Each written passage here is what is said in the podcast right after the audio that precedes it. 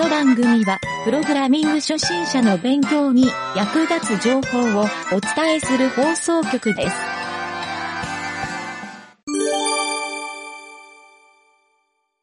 深掘り技術のコーナー。はい、どうも、なんちゃってエンジニアのゆげたです。えーこのですね、深掘り技術のコーナーというのは、世の中でよく使われているアプリケーションとかインターネットサービスなどを技術的に理解して、もし自分で作るとしたら、えーこういう技術が必要なんじゃないかなと、まあそういうことをですね、えー、ゆげたが勝手に考えて、えーそれを聞きたいと思っている人に伝えると。はい、こんなコーナーになっております。今やっているのは、インターネットの検索エンジンの技術について深掘りをしているんですが、前回はインターネットの検索エンジンで重要なクローリング技術っていう、まあこれについていろいろ深掘りをしてみたんですけど、今回はですね、第2の技術であるインデックス。はい、これについて技術を深掘りしてみたいと思います。前回説明したクローリングっていう技術ですね。はい、これよくクローラーとも言われますけど、えーそれでいろんなサイトの HTML とか、いわゆる情報ですね。えーそういったテキストの情報を取得する、このクローリング技術。はい、これを深掘りしたんですけど、えーこれはですね、実際にこの取得してきた文字列、これをですね、データベースに書き込むわけなんですが、単純に取得したデータを書き込んでおくだけだと、それをですね、その後取り出す作業っていう、まあ、いわゆる検索をして取り出す、はい、探すっていう、この作業が大変になるので、えー実はここで書き込んだデータの中に書かれているキーワードっていうのを抽出する。はい、このキーワードのことをインデックスっていうふうに、えー言うわけなんですけど、キーワードを抽出して、同時にですね、クローリングで取得したデータ、はい、これとインデックス、これを保存しておくと。これが検索エンジンにとってとても重要な、あの、いわゆるインデックスっていう、はい、こういう情報になるわけなんですね。はい、要するに、クローリングしたウェブページが、えーそこにどんなことが書かれているかを簡単なキーワードにまとめておくという、はい、そういう技術ですね。ここでですね、SQL データベースとか、まあ、そういうデータベースを触ったことある人は、データベースのインデックスっていう機能、はい、これがちょっと頭をよぎったんじゃないかなと思うんですけど、大まかな意味で言うと、基本的には同じなんですよ。データベースのインデックスっていうのは、SQL っていうデータの読み込みや書き込みなんかが、データの容量が増えてきた時に、処理が極端に遅くなってしまうっていう、まあそういうちょっと特性があるんですね。データベースっていうものの特性で。まあそうしたですね、えっ、と、処理をスピーディーに行うために、データベースにはインデックスっていう、そういう機能が備わってるんですけど、これはですね、データそれぞれにフラグを立てていって、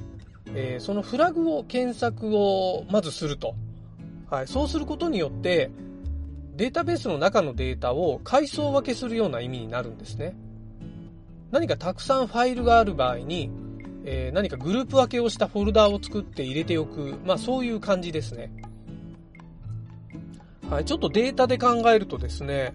えーちょっとサンプル事例を用意してみたんですけど、例えば、えーたくさん会員がいるウェブサービス、まあそういったのを作ったときに、まあこれクローリングではないんですけど、データベースの話ですね。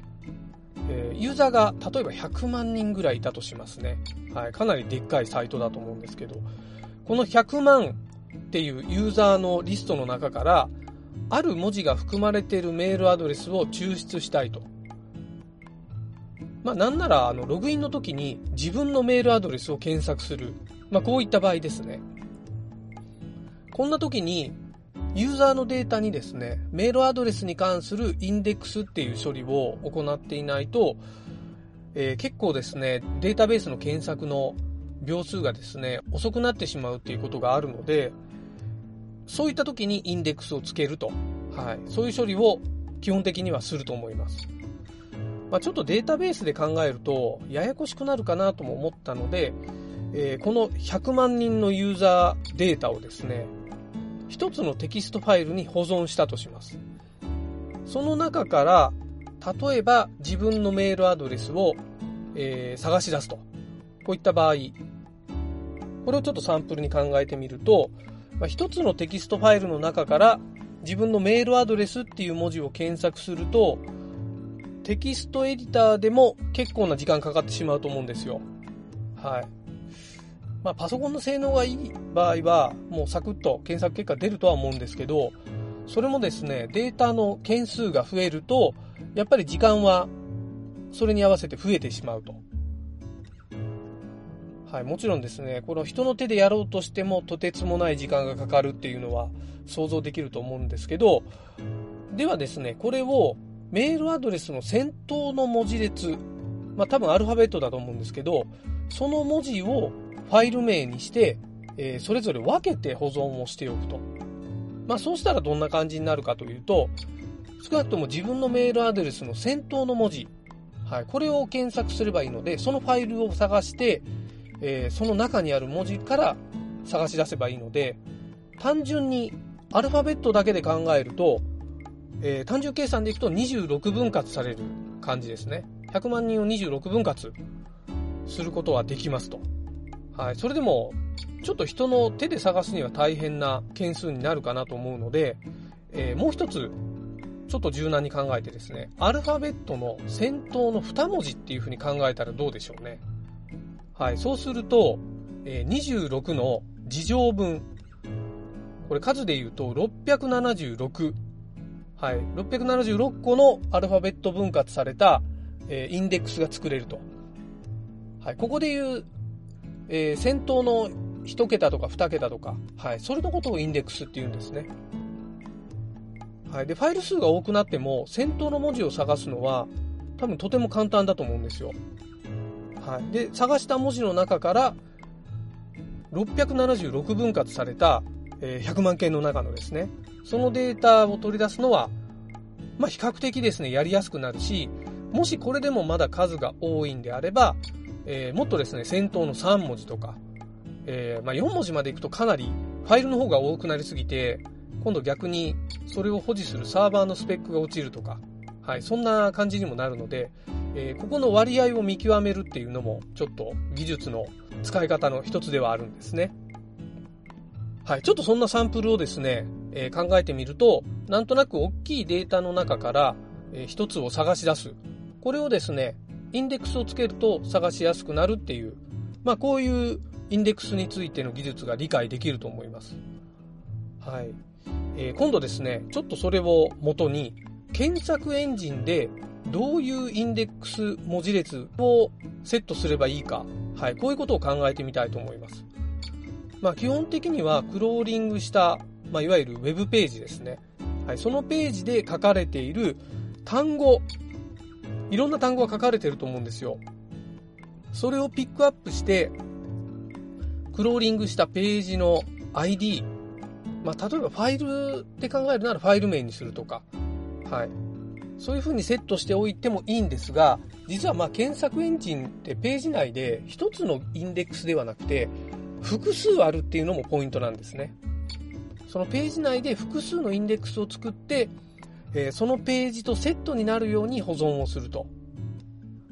はい。なので、クローリングしたページのデータっていうのは、ページデータっていうデータでまとめて保存をしてもいいんですけど、それに、え、何かしらのですね、まあ、順番でもいいんですけど、ID っていうのをつけておいて、このキーワードはこの ID とセットですよ。いわゆるこのページにはこのインデックスがありますよ。このキーワードがありますよっていう。ここをセットにしたデータを作るっていうのが、この検索エンジンにおけるインデックス技術という、まあそんなわけなんですよ。ちょっと難しいですかね、ここ。どうですか？ついてこれます？えー、単純にですね、えー、自分のパソコンの中で検索エンジンを作ったとしたら、クローリングしたデータを、例えばドメインとかファイル名、こういうので、えー、1ファイル、HTML のファイルを作っておいて、えその HTML のファイル名とかパスとか、まあ、何かしらの ID として、えー、別の、その ID のファイル名に対して、例えば .json みたいな JSON ファイルを作って中にインデックスをやる。または、インデックスっていうリストを作って、インデックスリストの中にこういうクローリングしたデータとマッチしてますと。はい、そういうふうに紐付けをしていくっていう。まあ、このインデックス技術。はい、Google はですね、これを非常によく膨大な管理をして、えー、瞬間的にこれを検索して抽出するっていう、はい、こういう技術を独自でも持っているので、はい、最近では本当に AI とか、はい、そういう技術でより精度も高まっているし、えインデックスの柔軟度とか、まページ内に書かれている単語は多分ほとんど抽出してるんじゃないですかね。はい、そんな状態になってるんですけど、えー、まあなんだかこう、ちょっと簡単に言ったような感じもあるので、改めてちょっと考えてみると、まあ、クローリングしてきたページの文字列、これをですね、単語ごとに分解するっていう、まあ、この操作非常に難しいなって思う人も多いと思うんですよ。はい、やったことある人はわかると思うんですけど、まあ、こういう操作をですね、形態素分析、または形態素解析、はい、そういう言い方をするんですけど、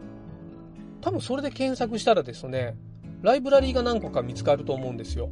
もういろんな言語で使えるライブラリーもいっぱいあるので、もうそのままプログラミングしてしまうと、実は文章から単語を作ってくれるっていう、はい、こういう処理はですね、比較的、あの、ライブラリー化されているので、ただまあ、ここが難しいのはですね、日本語とか英語、はい、その言語によってですね、まるで抽出方法が違うので、日本語ライブラリっていうのはやっぱちょっとまだ少ないですね。はい。英語はもうかなり充実して、はい、もう学術レベルでかなり AI としても進歩しているので、この辺はですね、ちょっと日本語は遅れをとっているというふうに、今の段階でも言われているようですね。はい。でもまあ、実はですね、Google も日々、この形態素解析とか、インデックス化、こういう処理はですね、まだまだ今でも開発中と。はい。誠意開発中ということで、まあ、どんどんどんどん性能を上げているっていう状態ではあるらしいです。はい。まあ、一開発員がここに加わるか、ライブラリーを使って簡易にやるか、はい。この辺はですね、作り手の技術の力量にかかっているかもしれませんね。はい。まあ、そんなわけでですね、今回はインターネット検索で検索キーワードにあたるインデックスという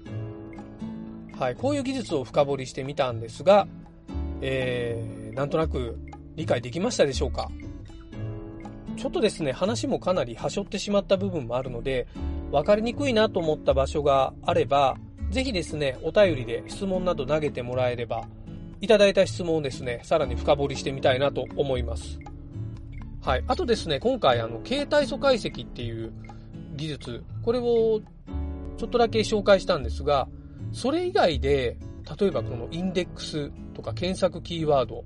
この抽出ができる技術が、もし自分で作ることができたら、まあ、実はそうなった時のその技術のビジネス的価値ってめちゃくちゃ大きいんですね。はい。Google がこの技術でもう世界のトップクラスになり上がったっていうのも考えると、やっぱり新たな技術っていうのが今後出てくる可能性もありますよね。はい、そういう技術を研究してみるっていう、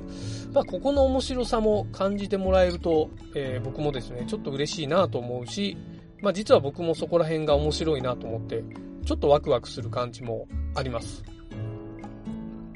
はい。まあ、そんなですね、夢の話も含めて、この技術理解をしておくと、まあ、なんかこの先いいことがあるかもなという、はい。そんなお話で今回は、インデックス技術というのを深掘りしてみました。えー、次回はですね、インターネット検索エンジンの、まあ、最後というか3番目の技術である抽出アルゴリズム。はい、これについて深掘りをしていきたいなと思います。お楽しみに。